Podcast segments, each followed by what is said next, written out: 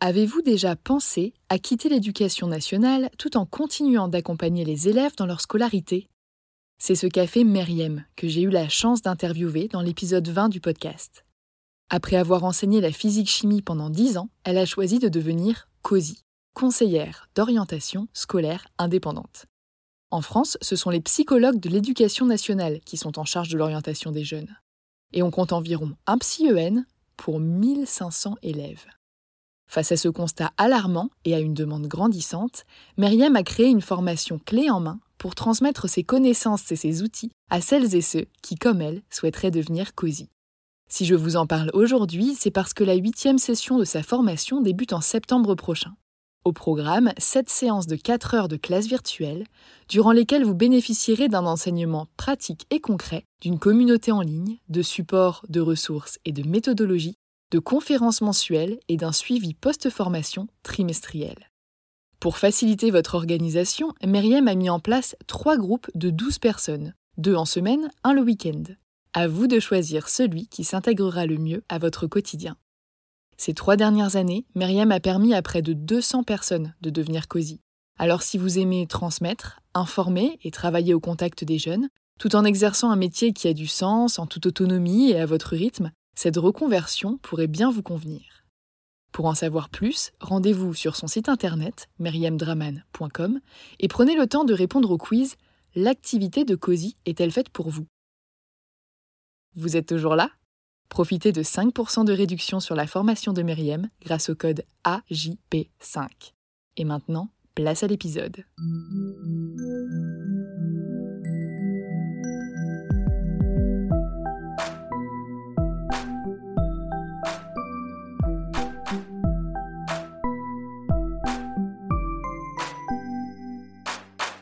Bienvenue sur Avant j'étais prof, le podcast des enseignants qui ont osé la reconversion. Je m'appelle Florence, j'ai été professeure des écoles pendant 6 ans et j'ai créé cette émission en 2020 pour me motiver à quitter un métier qui ne me convenait plus. Aujourd'hui, je suis rédactrice web SEO à mon compte et j'ai conservé ma casquette de podcasteuse. À travers cette quatrième saison, j'ai décidé de partager avec vous un dimanche sur deux des parcours aboutis de professeurs reconvertis. Dans cet épisode, j'ai le plaisir de recevoir Léna. Elle a 36 ans, elle vit dans le sud de la France et elle a exercé en tant que professeure des écoles en région parisienne. Aujourd'hui, Léna est tatoueuse et elle est passionnée par son métier. Au-delà du tatouage en lui-même, elle passe aussi du temps à échanger avec ses clients autour de leurs projets, à dessiner, à communiquer et à s'occuper de la co-gestion de son salon. Dans cet épisode, on parle de métier passion, d'humanité, de mutation de dessiner sur les gens, de concurrence et d'avoir moins de vacances. Bonne écoute Bonjour Léna. Bonjour, enchantée. Je suis très contente de te recevoir sur le podcast et euh, nous avons déduit hors micro que j'avais probablement reçu ton contact grâce à Vincent, que je remercie. Et si jamais c'est pas lui, je mènerai une enquête euh, plus approfondie. Mais donc j'étais très contente parce que euh, bah, tu as un profil et un parcours assez atypiques. Mais bah, je vais te laisser le raconter en te présentant succinctement de la manière dont tu le désires. D'accord. Bah, du coup, je m'appelle Léna, j'ai 36 ans. J'étais anciennement professeur des écoles sur la région parisienne, dans les Yvelines exactement. J'ai arrêté ce métier en 2018, voulant faire une reconversion euh, dans un métier qui est totalement différent, qui est le tatouage en fait, mais qui n'est pas tant que ça pour moi, puisque en fait, euh, ce métier, je le connais depuis des années, puisque c'est dans ma famille en fait depuis plus de 30 ans. Après, je pourrais expliquer un peu plus longuement ça, mais en gros, ma parenthèse de vie, c'était plus l'enseignement je suis retournée à mes premiers amours, c'était le dessin et l'art. Parce que j'ai lu euh, une interview de toi, j'ai fait mes petites recherches. Et donc je me pose des questions car j'ai lu que à la base tu étais sportive de haut niveau dans le monopalme. Oui, c'est ça. J'ai ensuite lu que tu avais été aux arts appliqués, que tu étais devenue graphiste. Oui, c'est ça. J'ai ensuite lu que tu avais un BTS en communication. Et après, à la fin de, cette partie d'interview, tu dis Et du coup, j'ai passé le concours de professeur des écoles. Et moi, justement, ce qui m'intéresse, c'est comment arrive ce du coup À quel moment, pourquoi et comment tu te dis Ben, pourquoi pas professeur des écoles et pas autre chose? Alors, en plus, le, c'est assez sensé au final. J'ai été sportive de niveau. Ça a été une grosse partie de ma vie, de mes 10 ans, peut-être à mes 22 ans. Je me suis entraînée tous les jours, deux fois par jour. et c'était super quoi. Sauf qu'à un moment, j'avais une autre passion, c'était le dessin. Et euh, niveau carrière sportive dans la monopalme, comme c'est un peu un sport de niche, euh, je me suis dit je vais pas pouvoir aller très loin. Et puis je suis un peu allée au bout de ce que je pouvais faire. Du coup, je me suis orientée vers ma deuxième passion, qui était le dessin. J'ai décidé de, de faire des études en art appliqué. Je me suis dirigée vers l'infographie, le web design. En fait, c'est un secteur qui est extrêmement bouché c'est vrai que c'est des métiers, ben là c'était il y a quelques années, hein, j'ai commencé en 2000, 2008, euh, euh, c'était des métiers qui devenaient euh, pas mal à la mode et en fait c'était très dur de trouver du travail.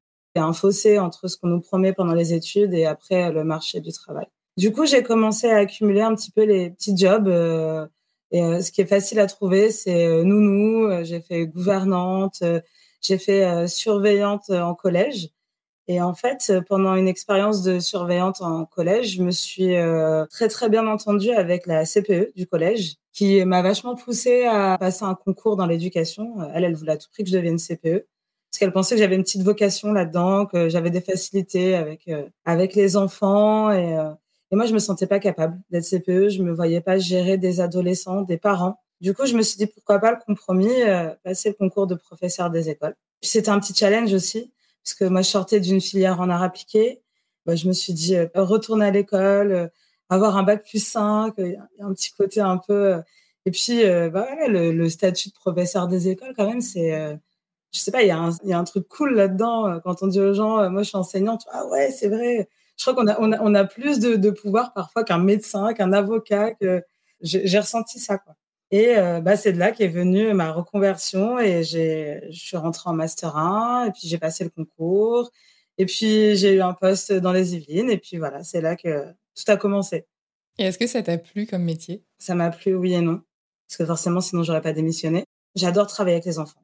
Je pense que c'était pas la vocation d'enseignement vraiment qui me plaisait, mais je voulais travailler avec des enfants. J'aurais voulu être éducatrice ou travailler en foyer. J'avais vraiment un besoin de travailler auprès d'adolescents ou de jeunes enfants. Et du coup, ce, truc-là d'aller le matin au travail, et même quand on n'a pas trop le moral, euh, moi j'arrivais de voir en fait 30 gamins devant moi qui avaient plein de trucs à me raconter, toujours avec une bonne énergie en fait, parce que les enfants ça a quand même une bonne énergie, même les plus pénibles, ils ont une bonne énergie. ça, je trouvais ça super cool. Voilà. Après, pour euh, d'autres choses, beaucoup moins. On va dire ce qui m'a donné envie, c'était vraiment de travailler avec les enfants. Et qu'est-ce qui te plaisait moins, justement? J'ai pas aimé le système administratif derrière, toute la partie inspection, euh, toutes les personnes qui travaillent au rectorat, tout, tout ce qui est dirigé un peu au-dessus de nous.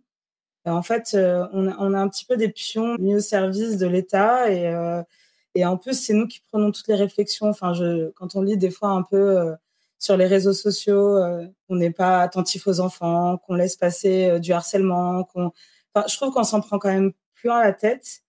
Alors qu'au final, moi, j'ai quand même rencontré, on va dire, 80% de gens qui sont vraiment euh, dévoués à leur métier. Il y, a toujours des gens qui, sont incompétents, mais ça, c'est dans tous les métiers. Mais ça, ça, me, ça me faisait un peu de peine parce que moi, j'étais confrontée tous les jours, en plus, à, des classes assez difficiles, dans des milieux assez difficiles avec des super gamins, quoi. Mais euh, c'est marrant. Nous, au front, on s'occupe de certains problèmes.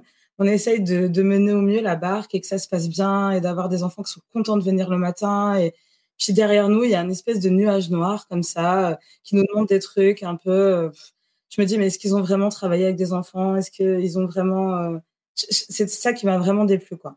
Il y a beaucoup de gens avec qui j'échange euh, qui ont quitté l'enseignement ou qui pensent, pas parce qu'ils n'aiment plus l'enseignement ou les enfants ou les parents ou leurs collègues ou tout ça, mais vraiment pour le, bah, système administratif euh, qui est au-dessus ou autour, ça dépend comment on le voit, et qui est beaucoup moins humain que le quotidien qu'on a en classe en fait. Ouais, mais c'est ce que j'entends souvent. C'est très compliqué de gérer ça parce que parce qu'en fait, on a l'impression qu'on est seul. On, arrive dans un métier qui est nouveau. On est seul là-dessus. Et au-dessus de nous, il y a des personnes qui sont là à nous demander plein de choses très. Euh, je pense que pour tout le monde, ça a été pareil la première année. Euh, les fiches de prep, les fiches de séance, de séquence. En fait, finalement, on est plus focalisé là-dessus que vraiment sur ce qu'on va donner en face euh, en classe. C'est vrai, puis il y a un côté rassurant aussi où tu dis, ben voilà, on m'a appris dans ma formation à préparer ça comme ça, j'ai préparé, je l'ai avec moi, je suis prête. Et puis en fait, tu te rends compte que la réalité est légèrement différente du fait qu'il y ait bah, des êtres vivants en fait. Y a pas, euh, c'est, beaucoup plus complexe que ce qu'on imagine. Mais est-ce qu'il y a eu une chose en particulier qui fait que tu as voulu quitter ce métier-là? Ou est-ce que c'est justement une accumulation comme ça petit à petit qui t'a fait penser euh, à autre chose? Non, j'aurais pu tenir. Il y a une chose en particulier. Moi, j'ai eu des gros soucis avec euh, quelqu'un au niveau de l'inspection. Enfin, pas de l'inspection, je... enfin, de l'académie. Euh, il y a eu des problèmes sur mon dossier. Moi, il y a eu des erreurs d'affectation. Ça a commencé la deuxième année. En fait, on m'a affecté à un endroit, sachant que les îles Vines, c'est quand même entre le nord et le sud, il peut y avoir une heure et demie de route. Donc moi, j'ai déménagé en fonction de ma nouvelle affectation. Je leur ai, je leur ai envoyé un mail pendant l'été en disant, euh, je pense qu'il y a une erreur. Euh, m'avait répondu, euh, non, non. En gros, c'est comme ça. Tu vas dans l'affectation. On n'a pas fait d'erreur. On sait ce qu'on fait. Ben, il s'avère que j'ai fait ma rentrée des classes. Et euh, deux jours après, on s'est rendu compte si qu'il y avait une erreur sur mon affectation. Du coup, on m'a affecté à une heure et demie de route, comme il y avait plus de place, euh, ce qui fait que moi, je venais de déménager. Il était hors de question que je fasse trois heures de route par jour pour aller travailler. Ça s'est réglé grâce au syndicat. J'aime pas trop euh, aller râler comme ça, mais bon là, c'était vraiment. Euh, je me suis retrouvée dans une classe euh, où en fait le poste était occupé par une vacataire. Donc en gros, des enseignants qui passent au concours des postes de moins bonne qualité entre guillemets parce que on va on va se retrouver avec euh, des postes de remplacement de mi-temps, des charges de direction, être sur cinq niveaux différents.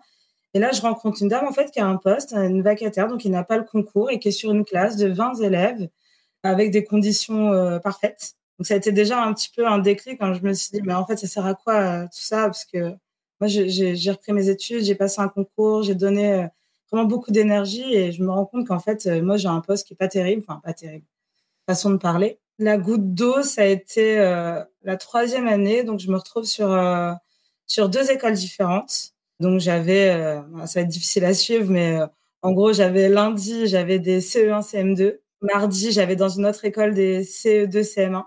Mercredi, j'étais remplaçante. Donc, on m'appelait le matin. Jeudi, j'avais des CM2 d'une autre école. Et un vendredi sur deux, j'avais la classe du lundi. Un vendredi sur deux, j'avais la classe du jeudi. J'ai exactement eu ce genre de type de poste où au final, tu as cinq ou six écoles différentes et il euh, faut être bien sûr quand tu te lèves le matin d'aller au bon endroit. Quoi. Mais c'est euh, au niveau du cerveau, des matières. Enfin, je ne sais même pas encore à ce jour comment j'ai pu gérer parce que une classe de CM2, on va te demander de faire certaines matières, sur l'autre d'autres.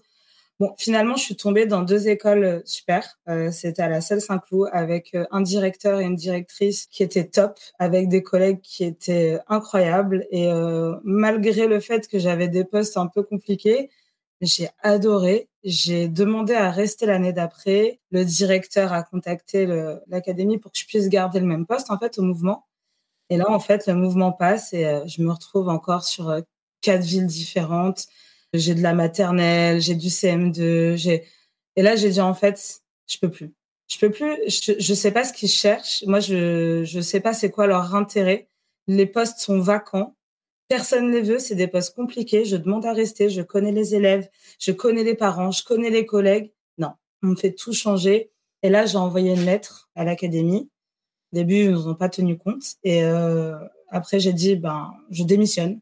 Et là, on m'a direct euh, rappelé pour me dire est-ce que j'allais quand même euh, repasser par Paris pour les voir? J'ai dit mais bien évidemment, je suis quelqu'un de bien élevé et euh, je vais euh, venir et faire ça en bonne et due forme. Et donc l'inspecteur m'a demandé si c'était un choix définitif.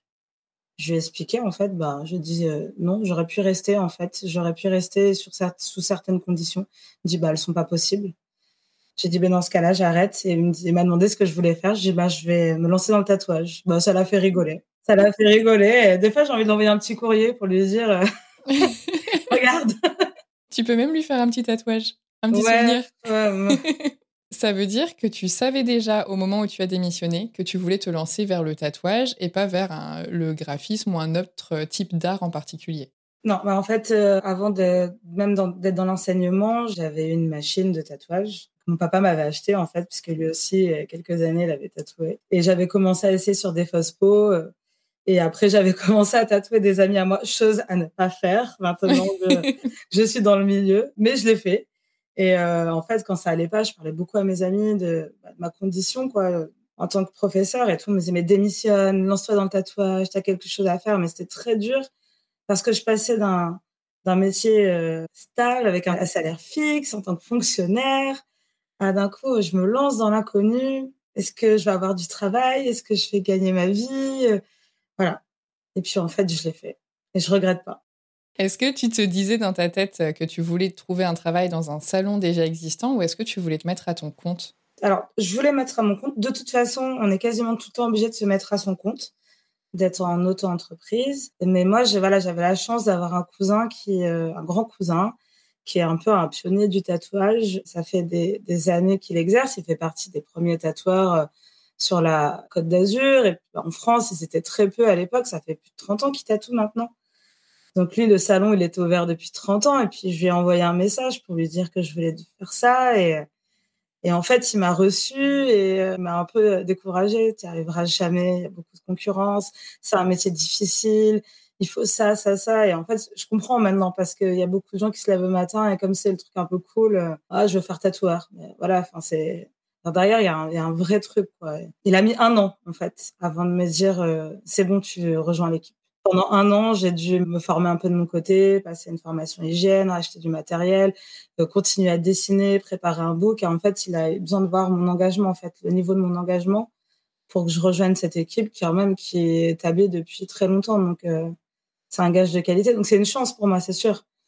Si peut-être j'avais pas eu quelqu'un dans ma famille, je sais pas si j'y serais arrivée. Enfin, ou dans d'autres conditions, en fait, peut-être. Là, après, le fait que lui te mette en garde comme ça, je pense que c'est aussi quelque part pour eux, pour euh, leur équipe, forcément, mais pour ton bien aussi, et que tu en aies vraiment conscience. Et des fois, on se dit, on sait qu'il va y avoir des efforts à faire, mais on n'a pas vraiment conscience d'à quel point ça peut être euh, difficile, de combien de temps ça peut prendre, quelle énergie ça peut prendre. Enfin, surtout quand tu es en période de reconversion, que tu te poses la question, est-ce que je fais bien de quitter mon travail? Tu peux vite te dire, oh bah non, en fait, euh, j'ai trop peur, j'ose pas, tu vois. Donc eux, c'est de leur côté aussi, c'est gage de qualité, je pense. Oui, oui, non, mais maintenant, je comprends très bien. Euh, vu que je suis confrontée à des gens qui veulent se mettre dans le tatouage, je suis dans ce métier, je comprends en fait maintenant pourquoi il y a eu cette mise en garde. Par contre, s'il m'avait dit non, j'aurais quand même démissionné. Moi, euh, d'acter ma démission, c'était quand même sûr à 200%. j'aurais vendu des sandwichs, j'aurais été vendeuse dans un magasin. franchement, je ne restais plus là-bas. Le fait d'avoir eu plusieurs expériences aussi et plusieurs domaines d'études par le passé, peut-être que ton cerveau aussi se dit euh, bah, j'ai plein de compétences. En fait je peux faire plein de choses enfin. Bah, de toute façon je pense que ça c'est un peu euh, c'est ce que j'essaie de dire aux gens. Il est hors de question de me lever un matin et d'avoir une boule au ventre et de subir ça en fait d'attendre juste mes week-ends pour être en repos de courir après les vacances. Moi j'ai envie de me lever le matin et d'être contente en fait de ce que je fais. C'est alors après il y a toujours même dans là je suis très contente de faire du tatouage mais des fois c'est pas cool enfin comme dans tous les jobs quoi. Mais c'est un job passion. C'est un job passion et il était hors de question vraiment que même si demain, peut-être que dans cinq ans, le tatouage, ça me plaira plus pour euh, certaines choses, et eh ben, je serai prête à repartir encore sur autre chose. Qu'est-ce qui fait justement comme métier que c'est parfois cool et parfois moins cool? Ce qui est cool, c'est de dessiner sur les gens. C'est assez incroyable en fait. Des fois, je me dis, ok, les gens, ils sont en train de porter mon dessin. J'ai fait un dessin et ils vont l'avoir jusqu'à la fin de leur vie. Et des fois, même, je crois que je mesure pas trop l'impact. C'est fou. Il y a des gens que j'ai rencontrés au tout début, quand j'ai commencé, qui m'ont fait confiance dès la première année et à qui j'ai tatoué tout le corps. C'était des gens qui en avaient zéro. Ils ont les deux bras remplis, les jambes, mais c'est quand même dingue. Et puis, ils restent avec moi. J'ai créé un climat de confiance. C'est des clients, c'est pas des amis, parce qu'il faut vraiment différencier. Il faut pas non plus. Mais en même temps, quand ils viennent, ils se sentent à l'aise. Moi, je, connais leur vie. Je, je me rappelle de ce qui, s'il y en a qui bossent, s'il y en a qui est en études. Donc, ils sont trop contents. Alors, je leur dis tout le monde, alors, t'en es où? Alors, ton job, tu fais quoi? Et ça, ça, ça. Et en fait, ils adorent, ils viennent, ils ont l'impression de, parler avec leurs euh, potes et euh, ils partagent un, un, bon moment aussi. Euh. Donc ça, c'est vraiment le côté cool. Le côté moins cool, c'est les réseaux sociaux. Alors, c'est très utile pour le travail. C'est très, très utile parce que c'est mon book, parce que c'est ma façon d'avoir du travail. Mais en fait, je suis contactée souvent à des heures pas possibles. Donc ça, ça peut être le week-end à 23 heures, euh, parce que les gens partent du principe qu'on regarde pas forcément notre euh, téléphone. En fait, mon téléphone, il est, tout le temps. Enfin, maintenant, les téléphones sont tout le temps avec nous, quoi. Voilà, c'est partie intégrante de notre vie et, aussi la nouvelle génération, au lieu de se déplacer, de venir me rencontrer, ils vont avoir tendance à m'envoyer des tonnes de messages. C'est pas très synthétisé. Et moi, en fait, j'ai une perte d'énergie folle des fois à lire des pavés, des fois pour, euh, je sais pas, les gens vont me demander est-ce que tu peux me tatouer un mot euh, derrière le bras? Et je me retrouve à lire des pavés de 30 lignes. Alors eux ils se rendent pas compte parce que eux ils sont seuls avec moi, mais en fait moi j'ai 30 personnes à gérer en fait derrière. Euh, j'ai 30 autres clients à qui je dois consacrer le même temps. Et mon travail c'est pas uniquement de, tatouer, c'est de préparer un dessin, c'est de gérer la clientèle en amont et après le tatou et publier des photos. Enfin il y a tout un travail et euh, je travaille énormément aussi. Est-ce que tu penses que tu travailles plus que quand tu étais prof? Oui. Ah, je me dis là, je, là, on, est en train de me récupérer mes deux mois de vacances d'été que j'ai eu chaque année. Je suis en train de tout donner là, là, oui, totalement. Totalement. Euh, bah, déjà, j'ai une plage horaire qui est assez importante quand même. Je suis au salon de 9h à 19h, 5 jours sur 7. Mais il y a toujours le travail, euh, c'est-à-dire entre midi et deux, euh, ben, j'en profite pour faire les dessins. J'arrive avant l'ouverture, j'en profite pour faire les dessins, mais un peu comme de la prep quand on est enseignante, en fait. On reste toujours après et avant. On n'est pas que sur la plage horaire et j'ai pas de vacances. Là, c'est vrai que quand on a son compte, on a quand même pas mal de charges. Et là, j'ai dû prendre ouais, 10 jours de vacances sur l'année, quoi. Qu'est-ce qui fait que tu prends pas plus de vacances? C'est parce que quand il y a du travail, il faut le prendre. Enfin, moi, je vois les choses comme ça. En fait, c'est un milieu où il y a beaucoup de concurrence. Et du coup, on est dans une espèce d'engrenage où on a des demandes. Et tant qu'on a des demandes, eh ben, on les prend. Et en fait, on ne sait jamais si l'année prochaine, ça va marcher. On est toujours dans l'incertitude. Donc, pour l'instant, je fonctionne comme ça. Et après, je pense que euh, dans quelques temps, je serai obligée de calmer un petit peu le rythme parce que sinon, c'est pas vivable. Mais comme je lançais l'activité, là, ça fait trois ans et demi, je me dis, il faut encore que je me stabilise avant de pouvoir euh, me poser. Tu sais que j'ai pour projet, dans ma petite tête, à plus 5 ans, de réinterviewer les gens que j'ai interviewés dans le podcast pour voir 5 ans plus tard, est-ce que ça a donné, est-ce qu'ils ont euh, changé d'avis, est-ce que ce qu'ils avaient prédit, ils l'ont fait ou pas. Donc dans 5 ans, je reviendrai te demander, alors Léna, ces vacances, c'était comment bah, Franchement, ouais, j'espère que ça sera mieux. Mais bon, après, je suis pas épuisée non plus. J'ai des périodes où je suis très fatiguée, sortie des gros rushs mais je suis contente. Enfin, là, je m'en suis rendu compte parce qu'on a fermé pendant une semaine pour des travaux, mais j'étais quand même présente sur le lieu de travail. Et en fait, pendant une semaine, j'ai eu besoin de couper du tatouage parce que je sortais d'une période très intense au niveau des rendez-vous juste avant l'été. Et euh, du coup, je me suis dit, c'est bien, une semaine, on va faire des travaux, mon cerveau, il va penser à autre chose. Et en fait, j'étais trop contente de reprendre le tatou. Et c'est là que je me suis dit, c'est cool en vrai. C'est ça que tu aimes faire. Bah, c'est ça, c'est que c'est vraiment ta passion, quoi. Je sais que quand euh, moi j'aimais beaucoup euh, bah, écrire, j'avais euh, mon propre blog et donc faire ce podcast. Et en fait, dans ma reconversion post-enseignement, je suis rédactrice web et j'ai toujours ce podcast que je continue de développer. Et en fait, quand je suis pas en train d'écrire ou de faire ce podcast et que j'ai du temps libre, je me dis, ben mince, du coup, je fais quoi? Parce que moi, sur mon temps libre, d'habitude, ce que je faisais, c'était écrire et faire du podcast. Et du coup, je sais plus trop quoi faire euh, de mon temps libre, en fait. Enfin, et j'ai hâte, tu vois, là, j'ai des interviews. C'était ma semaine, euh, cette semaine, je prenais une semaine off dans mon été. Et j'étais là, ah super, je vais rien faire, je vais me reposer.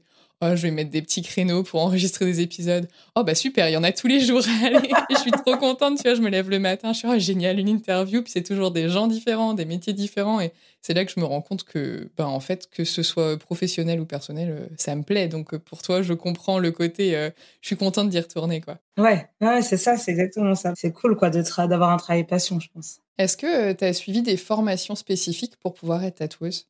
Alors, il n'y a pas de formation particulière pour le tatouage, hormis une formation hygiène et salubrité qui est nécessaire pour les métiers aussi de l'esthétique, tatouage des sourcils, enfin tatouage euh, semi-permanent, et pour le, le piercing. Une formation qui est assez courte, hein, de trois jours. On nous parle des règles d'hygiène, euh, puisqu'en fait, il y a des contaminations par rapport aux déchets avec le sang, tout ça. Donc, c'est quand même important de la faire. Ils l'ont mis en place il y a quelques années. Avant, ça n'existait pas. Voilà. Après, en gros, la véritable essence du tatouage et la véritable formation, c'est euh, d'avoir un book solide, d'être passionné, de se présenter dans un salon de tatouage, c'est possible avec quelqu'un qui est là depuis quelques années. Hein, euh, c'est pas d'aller voir le petit jeune qui s'est ouvert euh, il y a un an, même s'il peut être formidable, mais bon, d'avoir un peu de bouteille, je pense que c'est nécessaire pour ce genre de métier. Et en fait, demander d'être formé en interne. Alors, c'est pas une formation officielle, hein, c'est une transmission de savoir et en fait, euh, je pense que c'est la meilleure formation. Moi, c'est vrai que c'est mon cousin, du coup, qui a 30 ans de métier, donc qui a vu des tatouages vieillir. En fait, pendant 30 ans, il a tatoué des personnes il y a 15 ans. Et parfois, il me montre le tatou, il me dit, tu vois, j'ai fait ça il y a 15 ans. Et je pense qu'il y a un recul sur, euh, du coup, le tatouage. Ça permet de voir le vieillissement du tatou, euh, sur les types de peau, les choses à ne pas faire. En ce moment, d'ailleurs, c'est un peu catastrophique ce qu'on voit sur les réseaux sociaux, sur sur Pinterest, sur Instagram, parce que c'est la course au like avec des tatouages qui vont très très mal vieillir dans quelques années. Il y a plus de règles qui sont respectées en fait. Et euh, bah, c'est un peu désolant parce qu'on voit vraiment le, le côté néfaste des réseaux là-dessus parce que ça va être, je poste une photo sur le moment, c'est magnifique, c'est incroyable. Les gens sont là, oh là là, regarde ce qu'il est capable de faire. En fait, euh, pas de secret. En fait, on tatoue sur une peau qui est vivante, qui bouge. Ce n'est pas une feuille de papier. Le pigment, il va bouger, il va vieillir avec nous. Et malheureusement, il y a des choses qu'on ne peut pas faire. Et si on ne le faisait pas il y a quelques années, c'était qu'il y avait une bonne raison, en fait. Qu'est-ce qu'on n'est pas censé faire et que du coup je vois probablement sur les réseaux au quotidien, mais dont je me rends pas compte? Alors il y a plusieurs choses. Alors après moi je parle avec ma petite expérience de tatoueuse de trois ans et demi, hein, mais euh, je pense que j'ai quand même été bien formée par des plus anciens. Déjà, c'est des tatouages trop petits, sachant que la ligne a tendance à s'épaissir avec les années. On, des, toutes petites écritures, des détails trop rapprochés sont amenés à se toucher dans quelques années. Donc avec des lettres, qui, des E, des A qui seraient trop petits, sont amenés à devenir en fait fermés au bout de quelques temps. Souvent les gens disent ah mais regarde moi ça fait un an il a pas bougé, mais c'est pas en un an en fait qu'on voit un vieillissement. C'est à partir de 5-6 ans déjà que ça commence à être compliqué. Et je veux dire, quand on a quelqu'un de 20 ans qui fait ça, 25 ans, 30 ans, elle est encore jeune, cette personne, elle, potentiellement va se retrouver avec quelque chose de pas terrible. il y a des zones aussi, des zones à respecter. On a des zones qui vieillissent plus vite, hein, donc euh, tout ce qui est main, doigts, euh, cou. Euh... Ça, je vois beaucoup le, les deux types de choses que tu viens de mentionner. Je vois beaucoup de tatouages très fins sur les phalanges, euh, très petits, très fins, qui effectivement peut-être à terme. C'est voie à l'échec. C'est voie à l'échec. Alors il y a toujours, voilà, le cas un peu à part. On va dire, ah, regarde là, ça, ça, il tient bien sur moi, ça a bien vieilli. Oui, c'est une personne sur 100, c'est Enfin, mais après tout ce qui est, en fait, c'est très, euh, c'est très logique. C'est-à-dire que les peaux qui vieillissent le plus vite sont amenées à vieillir aussi le plus vite pour le tatouage. Donc euh, tout ce qui est euh, partie du cou, les peaux fines, je mets pas mal en garde en fait la jeune génération qui prennent ça un peu comme de la consommation. Je leur dis toujours, tu vas pas acheter un nouveau pull chez Zara en fait. Ta tenue, euh, si t'en veux plus, parce qu'elle est plus à la mode, tu peux la changer. le tatouage, potentiellement un jour ce que tu fais si c'est très ancré dans un mouvement en fait de mode euh, potentiellement il le sera plus dans quelques années quoi. Et puis on pourra rien faire pour l'enlever. Après euh, ça fait partie du jeu aussi. Moi par exemple j'ai fait des tatous euh, je les aurais pas refait maintenant mais moi ça me dérange pas ça fait partie de ma vie. Mais ça faut être conscient faut l'accepter.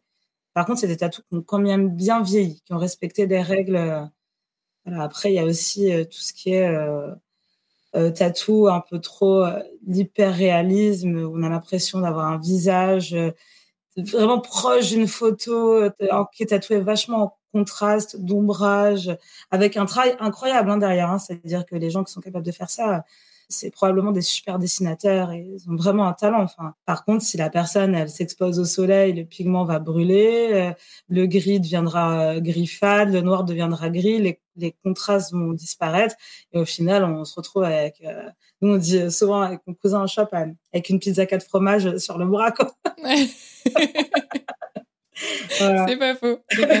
Mais c'est intéressant que tu le détailles parce que moi, je me suis fait tatouer cette année pour la première fois en Équateur, donc il faisait euh, chaud, il y avait du soleil. Et la, copine qui m'a tatoué m'a dit euh, mets bien beaucoup de. En plus, je suis très blanche, quoi, mais mets beaucoup de crème solaire, ne l'expose pas, surtout les, premiers temps, etc. Et en fait, je ne savais pas que c'était par rapport au pigment. J'ai pas posé la question. Pour moi, c'était parce que comme je prends facilement des coups de soleil, je pensais qu'il ne fallait pas prendre de coups de soleil pour ne pas peler. Je pensais que, je pensais que c'était ça. Je pensais pas que c'était lié au pigment. C'est pigment. Bah, en fait, c'est très simple. C'est si on met un t-shirt noir au soleil euh, pendant trois ans, le t-shirt devient gris. Bon, bah, l'encre, euh, c'est exactement le même principe. Hein. Si on l'expose tout le temps au soleil, euh, au fur et à mesure, le pigment va brûler et va disparaître ou va s'éclaircir. Ouais, bon, l'avantage, c'est que je suis tellement blanche que tatouage ou pas, je mets de la crème solaire. Mais souvent, c'est ça, c'est ce qu'on dit sur les peaux très blanches, c'est des super peaux à tatouer parce que du coup, le pigment reste, que ce soit pour les couleurs ou le noir, ça reste hyper euh, vif, quoi, très longtemps. Ouais, c'est chouette. Et encore, tu vois, je voyais entre le premier jour et quelques semaines après, bah, je pense que peut-être ça cicatrise ou quelque chose comme ça. Et du coup, je vois que c'est plus euh, aussi noir-noir que quand elle me l'a fait et aussi fin-fin, tu vois. Mais euh, là, maintenant, après quelques mois, ça bouge plus pour l'instant. Oui, après, voilà. Mais de toute façon, ça bougera toujours un peu. Il faut l'accepter, même quand on fait tout au mieux. Hein, mais euh, voilà. Mais c'est sûr que si on respecte quelques règles, c'est toujours mieux. Est-ce que tu as déjà refusé des projets? Oui, bien sûr, on refuse. Bah, nous, déjà, au salon, on ne fait pas le, le cou, on ne tatoue pas le cou, on ne tatoue pas les mains. Alors, on a des petits passes droits. On estime que si une personne est déjà bien tatouée, qu'elle a le bras entier, on peut potentiellement euh, finir sur la main. Voilà. On fait pas le visage. On fait pas des projets trop petits. C'est-à-dire, si on estime que le vieillissement sera mauvais, on refuse. Et en fait, ce qui fait qu'on a des clients qui viennent depuis plus de 30 ans avec souvent les parents qui emmènent leurs enfants, parce qu'en fait, ils sont sûrs que de la qualité. on n'est on n'est pas les meilleurs, hein, on n'est on n'est pas les meilleurs, euh, mais en tout cas, on respecte une espèce d'éthique qui plaît aux gens et même aux plus jeunes, j'essaie de leur expliquer, de leur faire un peu, euh, de, leur faire un petit peu un enseignement sur le tatou, euh, pourquoi ça vieillit mal, pourquoi faut pas faire ça. Et en fait, les gens, quand on leur explique, ils sont aptes à comprendre. Ça fait un petit peu d'éducation. Et maintenant, il y en a beaucoup de clients à moi qui viennent me voir, qui me disent ah mais ça, t'en penses quoi? Ça va pas tenir, tu vois, c'est trop petit. Et c'est bien, c'est cool de voir que d'un côté, il y a de plus en plus de personnes qui se rendent compte que leur tatouage, bah, ils vieillissent mal et euh, qui écoutent des gens euh, plus raisonnés. Moi, je leur dis toujours, quand je refuse un tatouage, je perds de l'argent. Je perds de l'argent en te disant non. Donc, quel est l'intérêt pour moi, à part si c'est pour ton bien? C'est vrai et c'est bien parce que je pense que tatoueur ou tout autre métier, mais tout le monde n'a pas cette, euh, cette éthique et cette euh, conscience d'esprit, on va dire. Et je pense que c'est pas toujours simple, tu vois. Il y a peut-être des moments où financièrement ça peut être plus compliqué, où euh, bah, certaines personnes vont avoir à se demander, mince, bon, en temps normal, je l'aurais pas fait, mais bah, là c'est un peu compliqué, je le fais, je le fais pas. Enfin, c'est aussi toi et ta conscience après, quoi. Bah, c'est vrai que pour le financier, moi, je, ça m'est jamais arrivé de me dire, euh, je vais prendre un travail parce que financièrement, il me faut de l'argent. Ça m'est arrivé de, des fois, oui, un peu baisser les bras et d'accorder euh, un tatou que je n'aurais pas fait. C'est-à-dire que la personne, euh, elle me dit, je veux ça à tel endroit, j'en suis sûre. Je lui montre des photos du vieillissement, je lui dis que c'est pas terrible, je lui dis qu'on fera pas, je lui dis qu'elle se retrouvera avec une tâche. Enfin, je lui ai tout dit. Je lui ai tout dit. À un moment, en fait, après, il y a la liberté aussi de son corps. Voilà, bah, je, ça sur des petits tatous, hein, ça serait pas un truc qui prend tout le bras voilà, je, je, le fais, mais elle le fait en conscience. Et, euh, voilà, après, je me dis, je peux pas interdire euh, du moment que ça met pas sa vie en danger non plus, quoi. Est-ce que justement, euh, niveau financier, tu t'y retrouves par rapport à quand tu étais prof Sachant que j'imagine que c'est pas régulier et que si vous êtes plusieurs dans le salon, je ne sais pas comment ça fonctionne. Est-ce que tout est mis en commun et vous avez un salaire fixe ou est-ce que chacun a ses clients, chacun a ses tatous et donc chacun dégage son salaire, chacun a peut-être ses tarifs, etc. Alors, on est sous une enseigne commune, qui est celle que mon cousin a, montée. Par contre, on est tous à notre compte. Donc, on gagne notre argent. On ne reverse rien à personne, hormis l'URSSAF. Et après, en fait, pour pas qu'il y ait de soucis, ça, c'est aussi mon cousin qui a mis ça en place et c'est super, c'est qu'on a tous un style différent. Donc, on se tient à notre style de travail. C'est-à-dire que quand une personne rentre dans le salon, on lui demande ce qu'elle veut faire, le style, et on répartit vers le tatoueur. Voilà. Du coup, il n'y a pas de problème de concurrence. On est très réglo là-dessus. Il faut s'y tenir, c'est très important. C'est comme ça qu'on va à un bon fonctionnement. L'équipe, elle n'a pas changé, en fait. Elle, s'agrandit chaque année, mais elle ne change pas. Mon cousin a commencé seul, puis euh, il y a un ami à lui qui est venu, euh, qui est toujours là. Puis euh, il y a 12 ans, il y a un autre tatoueur qui a rejoint l'équipe, qui est toujours là. Puis moi, il y a trois ans et demi, puis là, on a, on a un apprenti. Donc, en fait, euh, contrairement à pas mal de salons, on reste euh, fixe et stable parce que euh, c'est très clair, en fait. Et après, ce qu'on appelle le tout venant, ça va être des phrases, des mots, des petits atouts comme ça qu'on peut avoir un peu tout le temps. Soit on a notre, nos clients, en fait, ils s'adressent directement à nous. Soit si c'est du passage, ben, si on voit qu'un collègue il a un trou, euh, ben, du coup on lui dit bah tu veux prendre le client, voilà. On est assez respectueux de ça, c'est très important en fait. Et euh, en termes de revenus, moi je me suis assez vite stabilisée. Je pense euh, la première année j'étais en, j'avais encore Pôle Emploi en fait, donc ça m'a permis d'avoir l'auto-entreprise Pôle Emploi et de, de commencer en fait tout doucement mon activité. En plus je suis tombée l'année où il y avait le Covid, donc c'est pas pas idéal pour commencer. Mais euh, je me, je, franchement, je n'ai pas baissé les bras et euh, au bout d'un an, on va dire que j'ai commencé à avoir une stabilité au niveau des revenus. Alors, je suis jamais sûre hein, du mois d'après, mais euh, en faisant mes comptes, je vois que c'est assez régulier. Je gagne mieux ma vie que, que quand j'étais enseignante. Puis la différence quand on a son compte, c'est qu'on peut décider de gagner plus en travaillant plus. Voilà. Et de ne pas prendre de vacances. Et de ne pas prendre de vacances, c'est ça. Après, c'est un choix de vie. Il y a toujours des, des inconvénients. Je me rappelle à l'époque, quand j'étais enseignante, j'avais beaucoup d'amis qui me disaient Ah, oh, t'as trop de chance, t'as des week-ends, t'as des vacances, de toute façon, vous travaillez jamais, les enseignants. Et moi, je leur disais Mais il n'y a pas de souci. Pas de souci. Moi, j'ai fait autre chose avant. J'ai travaillé dans le privé, donc je sais ce que c'est, en fait. Et euh, j'ai dit Mais chaque année, ils recrutent. Tu as un concours à passer, tu vas avoir plus de vacances tu quittes ton job et tu passes le concours de prof. Ah, maintenant, je ferai jamais ça, je suis trop bien. Bah, alors, ne râlez pas là-dessus, quoi. C'est toujours la même chose. Puis plus les années passent, plus ça manque de monde. Donc, je pense que, voilà, les gens savent que oui, il y a certains avantages, mais il y a aussi euh, des inconvénients. Après, c'est propre à chacun, tu vois, on a tous notre caractère, notre personnalité, on est prêt à accepter certaines choses. Ce qui va être un avantage pour un va, être un inconvénient pour l'autre. C'est ça, c'est ça. Mais, euh, mais oui, je pense que c'est pas un hasard s'il manque autant de monde. Non, c'est sûr que là, ça devient un peu catastrophique. Quoi. Oui, parfois, il vaut mieux avoir un peu moins de vacances, mais mieux les apprécier. oui, je suis entièrement d'accord. Et tu mentionnais justement euh, bah, le fait d'avoir bossé avant dans le privé et tu parlais de, du fait d'avoir pu déclencher du chômage. Ton chômage était-il lié à hum, tes années dans l'éducation nationale ou pas? Oui, alors j'ai pas trop suivi euh, si c'est toujours le cas, mais en tout cas, euh, à l'époque, donc en 2018, quand j'ai démissionné, on avait le droit au chômage après euh, quatre mois d'activité. Je sais pas si c'est toujours le cas, comme ça change. Il me semble que si. Ouais. Voilà. Donc euh, bah, c'est compliqué hein, parce que quatre mois euh, sans rien, voilà. Pour se lancer, c'est pas facile, ouais. Moi, je suis retournée à 32 ans vivre chez mon papa dans l'arrière-pays, dans une maison à la montagne, coupée du monde. Enfin, c'est des petits sacrifices quand même. Il y a pire hein, dans la vie comme sacrifice. Hein. Et donc j'ai démissionné. Je savais que je visais en fait d'avoir ce chômage pour pouvoir me lancer dans mon activité.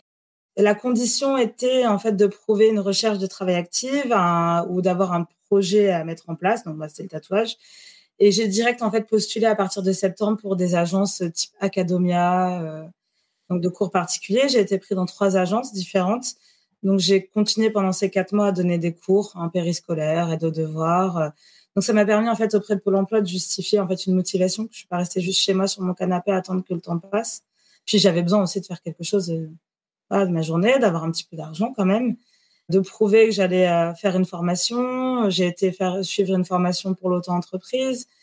Donc j'ai montré quand même que j'étais motivée. Donc là, mon dossier est passé en commission. J'ai eu le droit à mes indemnités. Donc je les ai touchées pendant un an, je crois. Enfin, en tout cas, à partir tant que mon entreprise n'était pas euh, viable à 100%, en tout cas, j'ai touché le Pôle Emploi. Donc ça m'a pas mal aidé. Je crois que j'avais 1300 euh, euros de chômage. Donc c'est quand même cool. Ah, ça permet de pas te précipiter en fait dans ta nouvelle activité, sachant que toi en plus tu pars sur quelque chose où il y a un impact sur les gens que tu tatoues, il y a des normes d'hygiène, etc. Et comme on en parlait tout à l'heure, au moins tu te sens pas obligé de prendre n'importe quel projet parce qu'il te faut de l'argent, parce que c'est un risque aussi quand on travaille de sa passion, quoi. Totalement, totalement. Non, non, c'était très bien, ça m'a beaucoup aidé. C'est quand même une chance hein, pour ça d'être en France. Hein, euh, on a quand même pas mal d'aide, même si c'est dur administrativement, mais on a quand même des possibilités. Et puis après, j'avais mon auto-entreprise. Donc, au fur et à mesure, bah, la balance, elle, est plus montée sur l'auto-entreprise. Donc là, j'ai arrêté le pôle emploi. Et bon, ça m'a permis aussi euh, de chômage de vivre pendant le Covid parce que là, au bout de deux mois d'activité, euh, il y a eu le Covid. Donc, euh, on a eu obligation de fermer le salon. Ça a été chaotique un peu pendant un an. On avait des fermetures trois mois après un mois. Ça m'a permis de, survivre en fait parce que du coup j'avais deux loyers à payer, celui de mon appartement et celui du salon. Du coup, euh, voilà, ça fait des sacrées charges tous les mois. Ouais, c'est pas simple. J'y pense parfois quand je parle avec d'autres euh, auto-entrepreneurs, parce que moi je suis à mon compte, mais je peux travailler d'où je veux, donc j'ai pas besoin d'avoir un local. Mais je pense effectivement à tous les gens qui se lancent dans quelque chose où ils ont besoin d'avoir une présence physique auprès de leurs clients et d'avoir un endroit fixe. Mais en fait, tu as toujours ces dépenses-là à prendre en compte. Puis j'imagine qu'avec, tu as l'eau, l'électricité, etc. Euh, c'est un pack, quoi. Oui, oui, c'est un pack, exactement. Mais bon, après, euh, on n'a pas le choix, c'est comme ça. Hein. Ça fait partie de l'activité. Euh, d'où le fait de vouloir beaucoup travailler aussi, quoi. Il y a toujours un petit peu ce stress. Puis c'est dans mon tempérament, je pense aussi, de, de, travailler. J'ai du mal un peu à me reposer, on va dire. Est-ce que tu aurais un conseil à donner pour les personnes qui aimeraient quitter l'enseignement, que ce soit pour partir vers un métier passion ou autre, ou que toi, tu aurais aimé qu'on te donne au moment où tu te posais ces questions-là? Alors moi, je suis quelqu'un qui réfléchit beaucoup. J'ai le cerveau qui tourne à 2000 à l'heure. Donc, avant de me lancer dans quelque chose, j'ai déjà analysé tout par moi-même. Je vais demander un peu des conseils aux gens, mais dans ma tête, il y a déjà tout le plan qui est monté. Je sais exactement où je vais financièrement, tout au niveau logistique. C'est très carré pour les gens qui voudraient arrêter, après, voilà, faut savoir dans quoi on va se lancer dans la viabilité. C'est quand même important. Moi, je, conseille vivement aux gens de vivre de leur passion et de pas avoir peur de sauter le pas. Et euh, tant pis si on se plante, quoi. Après, il faut voir à quelle hauteur on se plante. Voilà. On peut pas non plus euh, tout couler et se retrouver à la rue. Et voilà, c'est pas possible. Mais en tout cas, de, tenter une expérience, ça, j'encourage vivement les gens. Il y a rien qui peut arrêter ça. Des j'entends les gens qui disent, oui, mais j'ai des enfants. Oui, mais j'ai ça. En fait, tout est possible. Moi, je pense que si tout est bien calculé, organisé, si on prend les tenants, les aboutissants et comment on peut mener le projet, il y a tout qui est possible. Maintenant, c'est la viabilité du projet. C'est important aussi de des fois quand même de parler aux gens autour de soi parce que euh, d'avoir des avis négatifs ou positifs, ça permet de peser le pour et le contre. Pas tous les projets sont viables. c'est après est-ce que j'ai des conseils particuliers, je sais pas trop, mais euh, moi j'encourage les gens. J'ai une copine qui est un peu comme moi et c'est un peu on s'automotive. Et d'ailleurs c'était elle qui m'avait dit une phrase incroyable, qui était venue chez moi à Paris et euh, j'étais dans mon petit appart de 15 mètres carrés à la salle Saint-Cloud. Et euh, elle me regarde, elle me fait, en fait, là, t'es au max de ce que tu peux avoir dans ta vie. Et j'étais, ah, mais c'est vrai. Non, mais c'est vrai. Parce qu'en fait, je vis seule. Si, si je me considère en tant qu'être humain seul et pas, pas en tant que couple, je suis seule avec mon salaire d'enseignante qui n'est pas non plus euh, énorme hein, en région parisienne. C'est pas énorme pour un bac plus simple, on va pas se mentir. Et dans la vie actuelle, c'est encore pire. Je, je vis dans un 15 mètres carrés je vais probablement rester là euh, encore cinq ans. Mon salaire ne va pas évoluer. Euh, même dans dix ans, ça sera 300 euros de plus probablement. Donc là, je suis au max. Je suis au max. Et ça, ça m'a fait prendre conscience. J'ai dit, mais en fait, je, ne veux pas. Je veux pas être là. Je veux pas être au max de ma vie, en fait. Donc ça a été aussi un déclic. Et c'est une personne, en fait, c'est une copine que je connais depuis des années avec qui j'ai nagé, en fait, qui a mis en place des projets de ouf. On a un peu des parcours un peu similaires et et euh, elle n'a pas été enseignante, mais elle a fait des études en art. On a fait la même école. Elle est devenue architecte dans les sous-marins. Et elle a, tout laissé tomber. Elle est partie à Londres. Elle est revenue. Après, elle a bossé. Elle a passé ses diplômes pour être euh, coach sportif. Et en fait, elle a tout lâché du jour au lendemain. Elle est partie vivre à Lanzarote, euh, sur une île, et elle vit de sa passion. Elle donne des cours de monopalme, de snorkeling. Elle voyage tout le temps, avec des inconvénients. On en parle souvent, mais c'est vrai que souvent, on, s'envoie des messages et euh, elle me dit ah, je, vais, partir vivre sur un bateau, t'en penses quoi? Je dis Mais pars vivre sur un bateau. Et les gens, elles me disent Ah, mais t'es la seule à me dire ça. Il y a plein de gens qui me disent Non, fais pas ça. Je dis Mais en même temps, tu prends un bateau, tu vis dessus, ça se passe mal, bah, tu retournes dans un appartement. Exactement. Moi, je suis 100% d'accord avec toi, d'autant que les, les gens, souvent, quand ils te donnent leur avis, ils se projettent euh, eux à ta place. Et du coup, ils ont leur peur à eux et ce qui perdrait eux et ce qui leur plairait pas à eux. Mais en fait, t'es pas dans la tête de la personne qui a ce projet-là. C'est pour ça que c'est super important de, s'écouter. Moi, je serais comme toi à encourager les gens qui ont une passion de la suivre, parce que les autres gens ne peuvent pas savoir, à moins d'avoir vécu la même chose. Et toi, du coup, tu es peut-être plus proche aussi euh, d'elle de par ton parcours. Tu as peut-être mieux idée de ce que ça peut représenter et c'est important, quoi. On se comprend bien là-dessus. C'est vrai que euh, on partage beaucoup nos angoisses, nos, plein de choses. Hein, mais euh, et souvent, je vais remarquer les gens, c'est, je vais pas dire par jalousie, mais comme eux, ils n'ont pas réussi à passer ce cap, ils vont dissuader les autres de le faire. Ils vont mettre en avant toutes les difficultés. Euh, et en vrai, il n'y a, pas, y a pas beaucoup de difficultés à partir du moment où on est motivé. Il n'y a rien qui est impossible. et avoir conscience que, enfin moi en tout cas, je m'étais mise ça en tête, mais quand j'ai cherché ma reconversion, je me suis pas dit je veux trouver un métier pour toute ma vie. Et en fait, j'échange beaucoup avec des gens qui me disent ça, ouais, mais imagine, euh, je veux pas faire ça toute ma vie. Bah, bah, tu rechangeras. En fait, quand tu as changé une fois, j'ai l'impression que c'est plus facile de changer plus tard. Et rien ne t'en empêche, quoi, enfin, par euh, toi-même. mais c'est souvent ça. Mais en fait, c'est après, c'est ancré depuis des années. Ça, c'est beaucoup plus profond. C'est un schéma social, familial. Il faut être marié, il faut avoir des enfants. Un job de fonctionnaire, c'est très bien pour la famille, c'est la stabilité. En fait, bah, les mentalités, elles évoluent maintenant. Et euh, de, changer de, job, moi, ça me fait pas du tout peur. C'est des fois quand j'ai dit que j'allais démissionner à certains amis à moi, qui sont du coup dans des jobs depuis super longtemps, mais tu peux pas faire ça, mais tu t'imagines, tu as passé un concours, tu imagines toute l'énergie que tu as mis là-dedans pour après démissionner. J'ai dit, mais moi, je regrette rien. Je suis trop contente d'avoir mis cette énergie pendant deux ans, d'être retournée sur les bancs de la fac. C'était un challenge, en fait. Moi, je sortais d'une filière d'art appliqué. On faisait plus de maths, plus de français depuis euh, des années. Et j'ai eu ce concours. C'est une fierté. J'ai enseigné pendant trois ans. C'est une super expérience elle s'est arrêtée un moment, sans, sans regret en fait. Sans regret pour une autre expérience, qui s'arrêtera peut-être un jour, c'est pas grave. Je dis toujours, je suis à l'endroit où je dois être au moment présent. Je suis, en tout cas, je suis à la bonne place. Je partage cette vision des choses et je trouve ça beau en fait de penser comme ça parce que je pense que chaque étape de notre vie nous amène là où on est aujourd'hui déjà.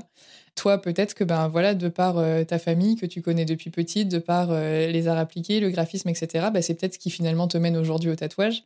Et je sais que moi, je m'étais longtemps dit, euh, parce qu'avant d'être prof, j'ai fait en, licence, j'ai fait une LEA, donc langue étrangère appliquée, et étudié trois langues. Et après, j'ai été prof, et en gros, je faisais euh, cours d'anglais euh, à des CE1, si tu veux. Donc je me disais, bon, le niveau, je vais tout perdre, et puis ça m'aura servi à rien. Et quand j'ai démissionné, je me suis dit, mais ah, je me suis vraiment embêtée à apprendre plein de langues. En fait, ça me sert à rien. Et là, l'année dernière, j'étais volontaire en auberge de jeunesse en Équateur et il fallait utiliser toutes ces langues que j'avais apprises et j'ai adoré ça. Et là, je me suis dit, non, mais vraiment, pas de regret en fait. Parce que tous les choix que tu fais à un instant T, tu les fais pour une raison. Et généralement, c'est parce que t'aimes ça, sauf quand c'est sous la contrainte, mais ça, c'est un autre sujet. Mais ce que t'as aimé il y a dix ans peut très bien te resservir plus tard. Tu vois, il y a peu de chances que tu passes de euh, c'est ma passion à je déteste ça pour toujours. Donc, c'est cyclique aussi, quoi. Enfin, les choses peuvent revenir. Donc, euh, c'est ce qui fait aussi le, la diversité et la spécificité de chaque parcours, quoi. Je suis entièrement d'accord. Je suis souvent attirée par. Euh, des parcours différents du mien. C'est-à-dire que les gens qui m'entourent, c'est très peu dans le milieu du tatouage. J'ai très peu de gens du milieu du tatouage. Euh, je suis pas très corporate comme personne. Justement, ce que, ce que j'aime, c'est parler avec des gens qui viennent de, parcours tous différents. C'est ça que j'aime partager. Autour de moi, j'ai des, j'ai des designers, j'ai des architectes, j'ai des gens qui travaillent dans le sport, j'ai des gens qui travaillent dans des bars. J'aime bien cette diversité. J'aime pas me focaliser sur quelque chose parce que, en fait, je vis le tatouage. C'est un truc que je partage avec moi-même et le client, mais comme si je suis dans ma petite bulle j'ai limite pas envie de savoir ce qui se passe autour. Voilà. Et, mon parcours échange un jour. C'est pas grave, j'ai vécu ça euh, pour moi. C'est vrai, mais je trouve ça très chouette euh, de penser comme ça. C'est une belle ouverture et puis t'as pas la peur entre guillemets de l'avenir ou la peur que ça marche pas. Ça te retient pas, je veux dire. Tu l'as, tu l'as forcément en tête parce qu'il faut être conscient aussi de, des difficultés qu'on peut rencontrer, mais ça ne te freine pas quoi. Et ça c'est très très positif. Et est-ce que tu saurais compléter la phrase Avant j'étais prof, aujourd'hui je suis Avant j'étais prof, Aujourd'hui, je suis à ma place. Oh, c'est mignon. Très belle place par ailleurs. Et avant de clôturer, j'ai une question euh, étonnante à te poser, mais pour toi, ça va être logique. Est-ce qu'on a le droit ou pas de tatouer des mineurs s'ils sont accompagnés? On accepte les mineurs de 17 ans avec l'autorisation des deux parents, très important, sur des petits tatouages non-voyants, c'est-à-dire euh, des petites pièces assez cachées. Voilà. Mais je pense que dans pas longtemps, même les mineurs, on va arrêter. Ah ouais? Trop de stress euh. Ouais, mais parce que j'ai pas envie de qu'ils le regrettent. Mais même quand ils sont jeunes, en fait, 17, 18, 19, pour moi, c'est quasiment la même chose, quoi, la même tranche d'âge. Ouais, on fait attention. On refuse les avant-bras, les choses comme ça.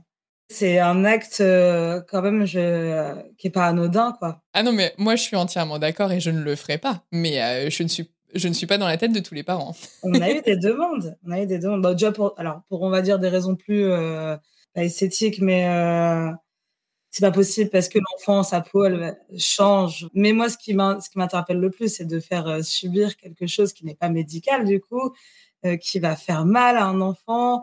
Pour moi, c'est pas possible. Mais même, je, suis même presque, moi, contre le piercing des oreilles, en fait. Il y a plein de parents qui vont pas comprendre probablement ce que je suis en train de dire, parce que c'est pas rentré encore dans le, la logique. Euh, moi, ce serait hors de question de percer les oreilles des, des enfants. Je mettrais un minimum d'âge, c'est peut-être, ça va paraître archaïque, mais peut-être 14, 15 ans, en fait. Parce que quand je vois des, des bébés euh, de un an, de deux ans, avec la maman, en fait, qui veut juste que ça fasse joli, et euh, j'ai déjà vu en fait des, des, gamins en qui on tient la tête, qui hurlent, et la maman qui est là, non mais ça va aller, ça va aller, avec la personne qui est là pour faire le 3 à l'oreille. Je me dis mais pourquoi en fait? Pourquoi en fait? Quelle est la nécessité? C'est juste pour de l'esthétique, et c'est pas pour l'esthétique que l'enfant veut, c'est pour le parent en fait. J'avais pas vu sous cet angle-là. C'est tellement ancré en fait d'avoir les oreilles percées jeunes en France en tout cas. Je sais pas trop comment c'est à l'étranger. C'est qu'on se pose plus la question, mais on se posait, mais pour plein de choses d'ailleurs. Et ça, je trouve ça dingue qu'on n'ait pas évolué là-dessus c'est comme les consciences. Enfin, je, ça n'a rien à voir, mais d'avoir des animaux euh, dans les parcs aquatiques. Petite, j'allais voir les spectacles, j'avais pas la conscience. Maintenant, j'ai la conscience et je me dis, je refuse de, de donner de l'argent en fait euh, pour pour ça. Et en fait, pour moi, le piercing aux oreilles, c'est ça, c'est c'est ancré depuis des années, ça se fait. Mais si on réfléchit bien, c'est pourquoi on fait ça? Donc en fait, c'est le parent qui fait ça parce qu'il veut que sa petite fille ou son petit garçon soit plus joli aux yeux des autres ou de ses propres yeux. L'enfant ne demande pas ça et en plus, on lui inflige une douleur qui est pas nécessaire. Ce c'est pas une douleur médicale en fait, c'est pas nécessaire à sa survie, c'est juste pour de l'esthétique. Donc euh, je trouve ça un peu euh, quand même archaïque et euh, ouais, je suis pas, suis pas pour. Une autre question avant qu'on termine cet entretien. Est-ce que tu te souviens du tout premier tatouage que tu as effectué sur quelqu'un de vivant, enfin la, la vraie peau de quelqu'un Oui, je m'en souviens très bien parce que c'était sur moi. et alors, ça fait quoi? bah ça va. Franchement, j'ai été très sereine. J'ai jamais appréhendé ça en fait. c'était d'un naturel. J'ai reçu ma machine. Attention, vraiment, je n'incite pas les gens à faire des choses comme ça, mais bon, je l'ai fait comme ça. J'ai reçu ma machine et j'étais avec cette fameuse copine euh, qui est toujours de bons conseils. Et j'ai dit, écoute, euh, avant de faire ça sur quelqu'un, faut que je sache sur moi parce que je veux pas que ça soit une personne le cobaye, je veux que ça soit moi. Et j'ai mis euh, un stencil, donc c'est la base pour à décalquer en fait sur mon pied avec une écriture. Et tac, je me suis lancée. Ça a été hyper naturel. J'ai ok, c'est comme ça, c'est bon. Et après, j'ai eu des copains très gentils. Euh, vraiment, je les remercie parce que ils ont pas que des chefs-d'œuvre sur. voilà. Et euh, mais j'ai toujours commencé par des petites pièces. Euh, voilà. J'étais crescendo en fait. Mais voilà. Et après, j'ai la sensation aussi, pour bah, du coup avoir rencontré une tatoueuse cette année et être passé à l'acte, qu'il y a tout le l'environnement, le pourquoi on le fait, la personne qui nous le fait, le souvenir que ça implique, qui prend, enfin en tout cas c'était mon cas, mais qui prenait presque plus de place que le, la beauté esthétique du tatouage en lui-même. Et du coup, je pense que tu peux avoir quelque chose d'un peu moins réussi, mais si à chaque fois que tu le vois, ça te rappelle un beau souvenir et que tu regrettes pas, ma foi, euh, c'est toi et ton corps, tu vois. C'est exactement ça. C'est exactement ça. Et c'est ce que je ressens avec les gens, et je pense que c'est pour ça qu'ils reviennent. Je suis toujours euh, très reconnaissante de, des clients que j'ai depuis euh, trois ans et euh, vraiment, ça, me touche. En fait, ça me touche de voir. Euh, je me dis, ils me font confiance à moi. C'est depuis trois ans. C'est une énorme marque de confiance. Hein. Pour moi, je mets ça à peu près au même niveau que quand tu choisis ton praticien. si tu as je sais, sais pas moi, mon ostéopathe, je le changerais pour rien au monde et je fais deux heures et demie de route la semaine prochaine pour aller voir mon ostéopathe, tu vois. Et ben c'est pareil, un tatoueur, une tatoueuse, je prendrais pas n'importe qui. Que la personne que j'ai choisie, je l'aimais beaucoup, j'avais confiance en elle Sinon, j'y serais pas allée, clairement. Ne serait-ce que pour des raisons d'hygiène, en fait. Euh. Pour l'hygiène, et puis un contact avec le corps, c'est toujours euh, des métiers où on touche le corps des autres. Je trouve que c'est particulier aussi. Donc, euh, moi aussi, j'irai pas chez n'importe qui. Ouais. toi, tu peux aller chez toi, c'est l'avantage. Je peux aller chez moi, c'est l'avantage. et je suis très, très regardante sur les gens qui pourraient potentiellement me tatouer. Bon, en tout cas, c'était top. Merci euh, beaucoup pour cet échange, pour toutes les informations que tu as données, pour toute ta transparence. Et puis, bah, je te souhaite euh, une très belle continuation, faite euh, de beaucoup de tatouages et potentiellement de plein de métiers différents. Je te remercie beaucoup et merci pour ta démarche. En tout cas, c'est super. Ah, c'est gentil. Bah, ça me tenait à cœur parce que toi, tu ne le sais peut-être pas, mais en fait, j'ai créé ce podcast pour moi réussir à me reconvertir. Et maintenant, ça fait deux ans que je suis reconvertie, mais je me rends compte que les gens l'écoutent de plus en plus parce que eux souhaitent se reconvertir et du coup, euh, c'est une boucle qui s'auto-alimente et je continue et je prends beaucoup de plaisir et j'essaye vraiment de suivre les demandes de mes auditeurs pour interviewer des métiers qui reviennent souvent, mais je me garde toujours deux, trois épisodes par saison pour interviewer des gens qui ont des métiers auxquels je me dis, wow, j'aurais jamais pensé. Tatoueuse en faisait partie. Super, bah, merci beaucoup en tout cas.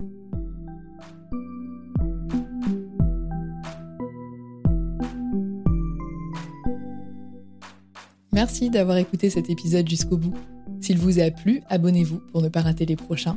Pour m'aider à faire connaître le podcast, vous pouvez le noter et le commenter sur votre application d'écoute. Et je vous invite également à le partager avec vos proches, vos collègues et sur vos réseaux sociaux.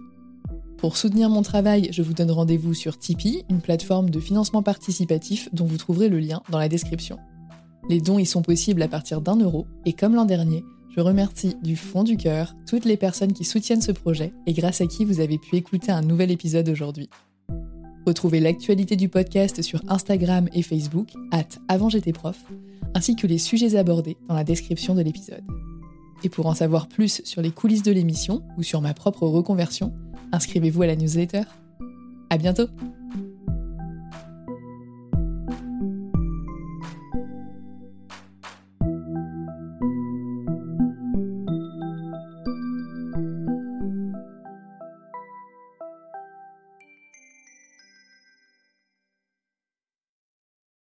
Tu veux créer un podcast mais tu ne sais pas par où commencer? Je pense qu'on a ce qu'il te faut. Notre programme 30 jours pour créer ton podcast répond à toutes tes problématiques. La conception de ton projet, le format de ton podcast, les visuels, le titre, l'enregistrement, le matériel, l'hébergeur, le montage, la communication, tout est réuni en un seul endroit pour faciliter le lancement de ton podcast.